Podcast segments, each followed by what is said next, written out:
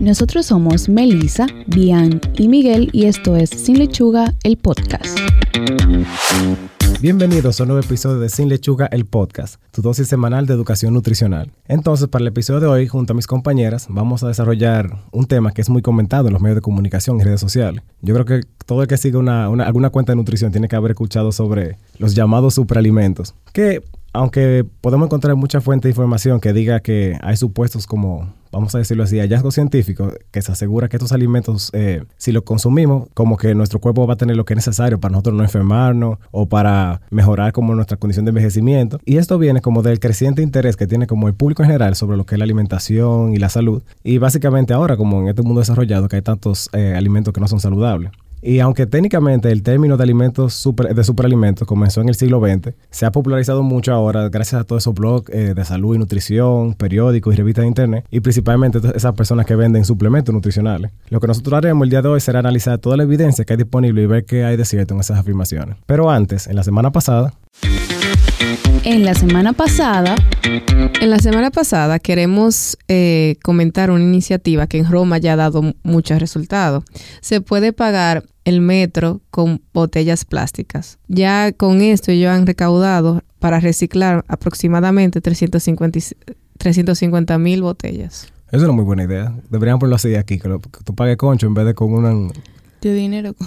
dile, eso un chofer de Yo creo que el chofer va a ser el problema ahí. O, tal vez con el metro, ¿verdad? Para tomar, un, para tomar la, misma iniciativa de ellos. Quizás. Y hacia dónde lo que tendríamos que ver si tenemos una recicladora disponible que lo... Sí, porque seguro ellos tienen que tener una planta para tratar ese plástico y así como sacarle provecho a todo eso. Pero yo creo que sí que deberíamos ponerlo porque a nivel del país nosotros consumimos mucho producto en botellas plásticas. No, y desperdiciamos mucho también. O sea, es increíble la cantidad de plástico que tú puedes ver en playa, en, la carretera, así. Todavía nos falta como alcanzar un, poco más de conciencia. Y eso que ahora hay toda una corriente de personas que está como más enfocada en lo que es los residuos de plástico. Yo creo que en la playa deberían ponerlo como que tú pagues algo con eso para que la persona en vez de dejarla tirada en la playa... Vaya y la lleve, sí, ¿verdad? Ahí sería como una buena iniciativa. Realmente no sé, parqueo gratis o algo así. Pues, la de parqueo me gusta, es una buena idea. O si es una playa eh, que tú tienes que pagar por el baño, que también sea para el baño. También. Cuando tú vas normal. Hay muchas formas. Después escucho toda la gente. Pásame esa botellita, por favor. Yo creo que sí. Estoy apurado.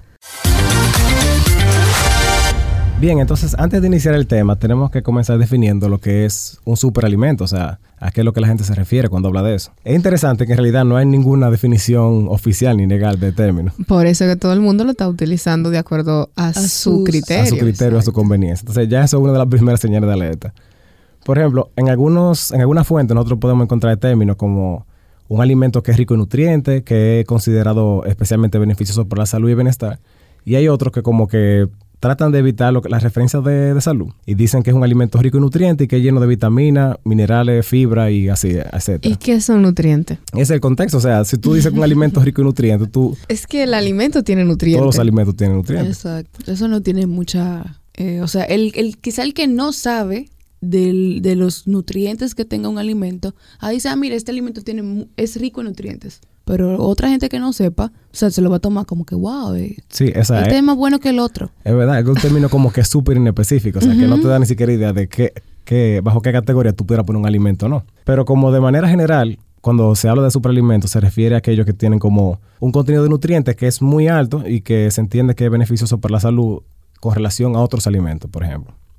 Eso yo lo he escuchado más, o sea, el que tiene un beneficio mayor en comparación con otro alimento para la salud. O sea, ahí tendría un poquito más de lógica porque ciertamente no todos los alimentos tienen la, misma... La misma concentración de nutrientes específicos, claro. Eh, Pero yo entiendo que deberías, o sea, especificarte. Eso sí. No, no todo, o sea, superalimento es como algo muy grande y yo no podría, o sea, si yo quiero poner la lechuga ahí ahora, no habría problema. No, en verdad. De hecho, eh, José Miguel Mulet, que es un licenciado en química y doctor en bioquímica y biología molecular de la Universidad de Valencia, él dice que esta corriente no tiene como ninguna base científica y es más como el marketing, más que otra cosa. Totalmente de acuerdo con ese señor. Sí. Algo que me gusta que él dice es que como no es un término regulado por la ley, así como habíamos dicho, puede ser utilizado para cualquier cosa. O sea, tú puedes decir que hay un pan, un pan específico así industrializado, puede ser un superalimento. Y técnicamente no pasa nada porque no hay ningún requisito legal para, para tú poder decirlo. Vamos a popularizar la lechuga de sin lechuga. La sin lechuga como es un su- superalimento. Como un superalimento, claro.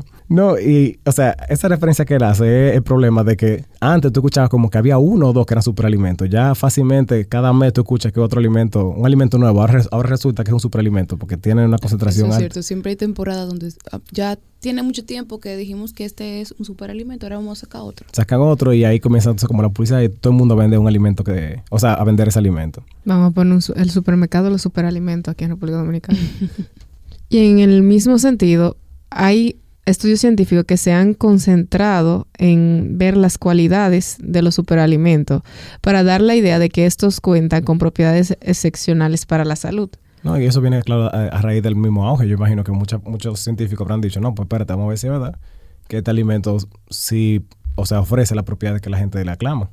Sí, pero el estudio hay que ver cómo lo hacen Claro. y todo eso y si no es la misma compañía que lo está pagando, porque También. tú entiendes que si yo estoy promocionando el, el conflé, no sé, con- O un suplemento a base de... yo voy a, a poner la información que a mí me beneficia. Claro. Entonces, si nosotros vemos, por ejemplo, algunas de las afirmaciones que dicen que tienen algunos eh, superalimentos, podemos ver los estudios que se han hecho, por ejemplo, con lo que son las altas concentraciones de antioxidantes, en el caso de los arándanos, por ejemplo, que como que aclaman el hecho de que, de que inhiben el crecimiento de las, de las células de cáncer, por ejemplo. También en el caso de la granada y el acai, con lo mismo de los, antioxidantes. Y en el caso del cacao, que reduce básicamente lo que es como el riesgo de las cardiopatías o sufrir algún tipo de problema con, con tensión arterial, dado a que aumenta la, la elasticidad de los vasos sanguíneos. Eh, siguiendo esa misma línea, entre, porque son muchísimos superalimentos, si nos ponemos a decir, pudiéramos durar básicamente varios episodios en eso, pudiéramos mencionar también el caso del salmón, que, o sea, hay muchas pruebas que apuntan a que los ácidos grasos omega 3 que tiene el salmón y otros pescados de este tipo ayudan a prevenir problemas cardíacos en personas que pueden tener riesgo de, o sea, de padecer alguna de estas enfermedades. Pero si nos ponemos a buscar, hay alimentos que también podrían tener esa misma concentración, entonces también serían superalimentos. Esa es la cosa, ¿sabes? Ellos casi siempre lo, lo dirigen a que este es un superalimento porque se entiende que este tiene concentraciones que van más elevadas de la cuenta. Y ya, o sea, saca- eh, hacen esa inferencia. Pero como de- desde los diferentes factores que tenemos que tener pendientes, primero, ah, hace muy poco mencionamos como el hecho de, de los beneficios que tienen los antioxidantes. Que para las personas que no lo sepan, son moléculas que protegen a las células de cuerpo frente a los radicales libres, que son básicamente los que no hacen daño. Pero esos radicales libres provienen de fuentes como el alcohol, o sea, eh, el humo de tabaco y etcétera. Eh, si una persona tiene muchos radicales libres, entonces se puede inferir que puede desarrollar estas condiciones. Pero, o sea, ¿por qué no mejor, en vez de tú enfocarte en comer como un alimento mágico que te ayuda a mejorar esa cosa, tú simplemente evita el consumo de tabaco y alcohol y mantiene un estilo de vida más saludable? O sea, esa es una de las mejores formas. Ese es como uno de los primeros factores que tenemos que tener pendiente. Yo creo que realmente va muy de la mano con lo que es el marketing. O sea, a mí me conviene vender un X alimento, es el que vamos a promocionar. Y no vamos a promocionar lo que es el estilo de vida en general y todos los factores, porque es verdad que la alimentación tiene un papel muy dominante en lo que es el estado de salud y bienestar, pero también todos los factores que tú estás expuesto. Claro que corresponden al estilo de vida, eh, hacer ejercicio, mantenerte bien hidratado, o sea, buen sueño, todo eso. ¿Qué pasa? Como uno de los problemas que las personas que pueden interpretar estos artículos científicos, que no pueden, son factores que tal vez no tienen en cuenta, es como lo difícil a veces que es aplicar los resultados, esos resultados como en la vida real, en una dieta de verdad. Porque muchas veces, por ejemplo, la forma en la que se estudian esos alimentos en un laboratorio es muy diferente de cómo una persona normal en su diario vivir consume. Lo cocinan, Ajá. porque también eso hay que ver, el proceso de preparación. Un ejemplo, lo que son los vegetales y las frutas, dependiendo del proceso que tú lo sometas, puede perder los nutrientes. Claro, o sea, si tú, por ejemplo, t- tomas ese concepto y dices, ok, pues yo voy a comenzar a hacer un, un jugo verde, puedo poner cualquier cosa, o una batida o algo así. Ante daño mecánico, muchos muchos de esos nutrientes se ven afectados y no se, no se absorben igual. Y quizás para promover eso que va a ser ese alimento, hay que ver la cantidad entonces que tú tendrías de que consumir de ese jugo o de esa batida. Es otra cosa. Casi siempre en esos estudios, la- la- como las cantidades que ellos utilizan son niveles super altos, porque ellos quieren ver el, el- el- objetivo, o sea, el, el beneficio que tienen estos, estos nutrientes.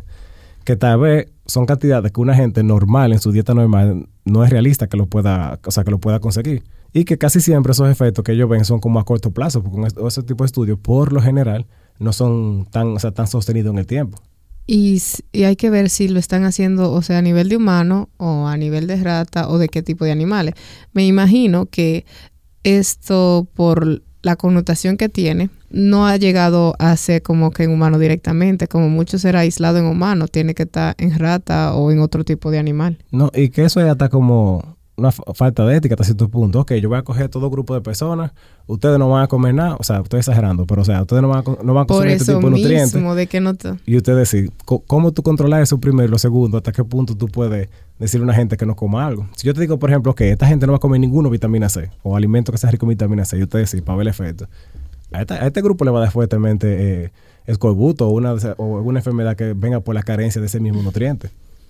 Por lo mismo tanto, o sea, nota lo que dice el estudio, probablemente no está probado en humano. Claro.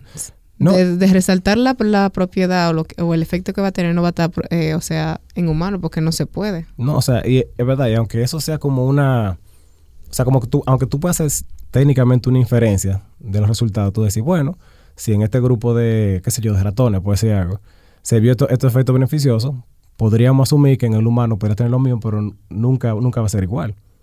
O sea, son resultados que no necesariamente siempre se pueden trasladar de un concepto a otro. Entonces, de acuerdo a todo lo que ustedes han dicho, eh, deberíamos de pensar ahora que si realmente es necesario consumir superalimentos o cómo consumirlos.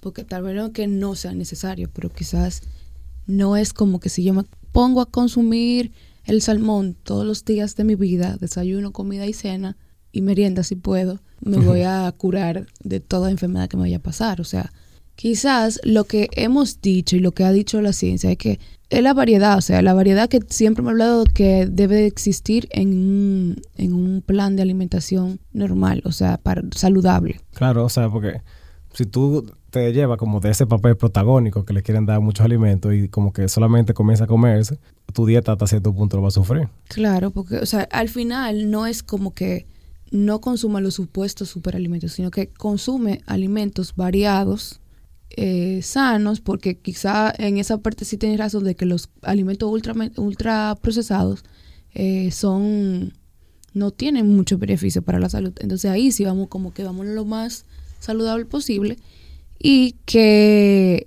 también el problema del consumo de los famosos superalimentos es declarar que un alimento en concreto tenga como beneficios. Exacto. Sí, y, eso es tan delicado que cuando tú ves esos productos que dicen puede prevenir, por ejemplo, con enfermedades cardiovasculares, que seguro te lo han visto en alguna publicidad de algún alimento, la gente no, no, o sea, no entiende, muchas personas, por no, no generalizar, no entienden el criterio de podría prevenir tal cosa. La gente ya lo pone como que eso es una cura para, para, esa, para X o Y condición. Y eso, eso trae problemas. Trae problemas a un nivel que la gente puede entender que quizá otro alimento en esa misma categoría no va a ser tan útil y beneficioso como eso porque actualmente tenemos mucha confusión en lo que es el tema de alimentación en general, porque el ejemplo de eso es el gluten. La gente come, o sea, estamos comiendo sin gluten sin tener celiaquía o intolerancia. Que eso es lo mismo, o sea, cuando tú le, le, le, pones un rol a un, a un, a un compuesto específico, ya sea como así superalimento, como que ese alimento es lo mejor que hay, o que este alimento es el villano de la película, como que es lo más malo, la gente lo, lo cree ciegamente. Y en ese ejemplo que tú decías del, del gluten, pasa también con los productos lácteos. Hay personas que dejaron de consumir lácteos porque sí, ya. O sea, sin ninguna base, sin ningún tipo de patología de base, o sea... Porque... Señora, yo le puedo decir que a la gente, a mucha gente le, le gusta decir yo soy intolerante a la lactosa, yo soy intolerante al gluten. O sea, la gente se encuentra eso como un superpoder, por así decirlo. O sea, como que yo me siento bien cuando yo digo que tengo una cosa y muchas veces no lo tengo. Sí, o sea... O sea, yo le cuento que yo he tenido pacientes que van y te dicen, no, porque yo no puedo comer esto, yo no puedo comer aquello, no, no puedo esto, no puedo, no puedo, no puedo, no puedo. Y tú le preguntas, ¿pero por qué? y te dice que soy celíaco, que soy, que no sé qué. Y cuando tú le pides un reporte médico que diga que esa persona tiene esa, esa enfermedad, te dicen que no, que, ah, no, porque yo digo que tengo eso porque cuando yo me comí un queso en la casa de no sé quién, me, me hizo daño. Y ya yo, desde esa vez, yo he dejado de comer queso porque soy intolerante a la lactosa. O, o bebe leche porque soy intolerante a la lactosa. Eso es lo que pasa cuando tenemos mucha información, personas diciendo cosas sin y la, o sea, sin mucha base y las otras que están escuchando tampoco tener como el conocimiento necesario para entender lo que se lo que se está diciendo. Porque en ese ejemplo que tú dices, bien, puede ser, por ejemplo, que en ese caso el, paciente de Melissa se lo dijo a ella. Y Melissa tiene, o sea, el conocimiento y entiende que no necesariamente ese fue el caso. Pudiera ser, pero no, ese no es el caso. Habría que darle seguimiento. Pero en el caso de que esa persona le cuente eso a otro, que no, que no tenga ningún criterio de nada. Ahí vamos. Ah, pues yo voy a dejar de comer queso porque entonces... Exacto, eso es lo que está ese es el pasando. problema, claro. Tenemos la satanización de alimentos porque es la moda. Ahora tenemos que satanizar un alimento y lo peor es que la gente lo diga con orgullo de que yo no yo no como esto o que entienda que su autodiagnóstico es verdadero, porque también eso es lo que pasa. Ahora mismo no estamos autodiagnosticando muchas cosas. Y Y, lo- como cambia el tiempo, señores. Antes, una persona decía que era celíaco. Eso era como que ay, Eso era raro. era raro y era como algo muy personal. Porque los lo que pasa con esa persona cuando, cuando come gluten no es algo muy agradable. Entonces, la gente siempre se mantenía como que con eso como muy personal, como que eso es muy mío. Ahora no, ahora la gente se siente, o sea, tú llegas a, un a una mesa, "Ay, no, porque yo no, y tú le brindas algo a alguien y dices, no, no, no, porque yo soy celíaco. Y se llenan como de orgullo para decir eso. Pero cuando tú, o sea, tú te das cuenta que realmente no es así, o sea, no tienen una enfermedad, sino que ellos se han creado de que, ah, yo leí por ahí que, que probablemente yo tenga Sí. eh, celiaquía. Eh, ese- de, yo- cuadro. de ahí yo digo que ya yo soy celíaco. No, es, es tanto así que en el tiempo que yo tengo, o sea, conociendo o sea, en lo que tiene que ver con nutrición, yo solamente he conocido un, un paciente celíaco, así diagnosticado que de verdad es celíaco. Después de ahí yo he escuchado gente que dice, pero que no, que no tengo la seguridad, la certeza de decir que esa persona de verdad lo es. Entonces, lo que la gente no entiende es que muchas veces cuando tú eliminas de tu alimentación algún tipo de, de alimento, O un grupo de o alimentos. un grupo de alimentos, paradójicamente pasa lo, lo que tú no quieres. O sea, de verdad tú eres intolerante a eso mismo. O tú desarrollas una alergia. Entonces, ¿Cómo dicen que cuando uno no usa algo y Se atrofia. se atrofia, ajá, básicamente. La idea entonces es algo que ya hemos dicho en muchísimos episodios. O sea, técnicamente seguir una corriente de alimentos que sean superalimentos, por así decirlo. Es tú, hacer, tú hacerte tú mismo una dieta restrictiva. Bueno, en los ejemplos que yo mencioné, por ejemplo, el, el kale, que es un ejemplo como que eso es un superalimento re- relativamente reciente, que es básicamente col rizada, y salmón. Si tú nada más te llevas de comer esas dos cosas, tú te van a faltar nutrientes que obviamente esos dos alimentos no tienen. no tienen? Porque si, deci- si eh, nos llamamos del ejemplo que dijimos al inicio, de que un superalimento es rico en un nutriente, tampoco eso quiere decir que tenga todos los nutrientes que hay. O sea, te puede faltar B12, te puede faltar yodo, te pueden faltar muchas cosas que tú necesitas para evitar desarrollar enfermedades. Y que si no necesitáramos los demás alimentos, yo creo que la naturaleza es muy sabia, tuviéramos nada más tres alimentos. Si el cuerpo tuviera, o sea, si de ahí tú vas a obtener todo, nada más tuviéramos tres alimentos. O sea, Y ¿para ya- qué tenemos la variedad? Y esa fuera la dieta ya, es otro alimento. Todo el mundo comería lo mismo. No, claro. Entonces, la idea que nosotros queremos es que entiendan que no es realista bajo ningún contexto uno pensar que un pequeño grupo de como de superalimentos, eh, entre comillas, como la gente dice, es lo que va a traducirse como en tu salud, en tu bienestar. También, creo que lo hemos dicho en otros episodios con otros términos, por el hecho de tú decir que hay un superalimento, o sea, hay personas que van a entender, bueno, pues entonces los otros alimentos no sirven, o lo, o lo que yo estaba comiendo no es un alimento bueno, porque Lo si estos son los super, en, en muchísimos episodios. Claro. Quiere decir que tal vez los otros no son saludables o no son igual de saludables. O sea, siempre el principio va a ser tú asegurar una dieta equilibrada, o sea, que sea variada de nutrientes, para tú poder disfrutar una buena salud y también que tú puedas vivir, porque a veces tú te limitas nada más a comer Y pechuga. sostenible, porque por más que tú trates, va a llegar un momento que si tú nada más comes salmón o pechuga, va a llegar un tiempo que tú vas a estar que no puedes ver ningún Es- eso sí es verdad. Si tú todos los días comes eso, mira, hay un día que tú vas a decir, mira, si yo veo otra pechuga más, yo ya hasta aquí llegué. Por eso la dieta, cuando se hacen con, con especialistas, o sea, cada cierto tiempo, o sea, mensual o dependiendo de, de la condición del paciente, se cambian porque tú te vas a cansar de comer lo mismo. Na- aunque una persona tenga una dieta relativamente similar todos los días, nunca es igual. O sea, por lo menos no tan sostenida así en el tiempo. En conclusión con eh, el episodio del día de hoy, queríamos dejarle dicho, queríamos dejarle dicho de que, como ya hemos dicho anteriormente, eh, anteriormente que no hablemos o no digamos de que los alimentos son como específicos para una sola cosa o que un alimento me va a dar todos los beneficios que yo necesito, o sea, no no beneficios no, sino me va a dar todo lo que yo necesito para tener una vida saludable. Entonces, eh, superalimentos como ya dijimos desde, desde el inicio, aún no hay incluso una definición eh, específica y legal. Entonces, no, no confiemos tanto en lo que nos venden, de que mira, esto es un superalimento y esto te va a quitar esto y te va a hacer aquello y te va a poner aquí y te va a hacer... No, o sea, siempre vamos a leer, vamos a interiorizar lo que nos están diciendo y vamos a interpretar. Sean Eso críticos. decir yo, como diría bien, sean un poquito sean críticos. un poco críticos, un poco no sean muy críticos. Entonces, nada, ese era el objetivo del episodio. Queríamos informarle lo que era realmente un superalimento y de que no existe un alimento mágico que le va a hacer que usted se cure de todas sus enfermedades. Oye ahora. En el hoy ahora de esta semana, o sea, tenemos un, tema como un poco controversial, que tal vez muchas personas no están muy familiarizados, que es la utilización de microalgas para como crear un tipo de alimentos. Aunque en verdad el consumo de algas está como muy muy dispersado, o sea, en, en muchas, en muchas versiones de alimentos podemos encontrar algas, ya sea por ejemplo en el sushi o algún, algunos tipos de sopa. La idea es que se hagan, por ejemplo, como, ¿cómo así decirlo así? Como cosechas de algas con las cuales se trabaje para crear un alimento específico. La idea que se tiene es que tal vez se pudieran modificar los alimentos para tratar o mejorar una condición específica. Así que técnicamente pudiéramos decir que tal vez esos se pudieran eh, denominar también superalimentos. Pero es a raíz de crear una fuente de alimento que sea como sostenible para lo que es la población humana.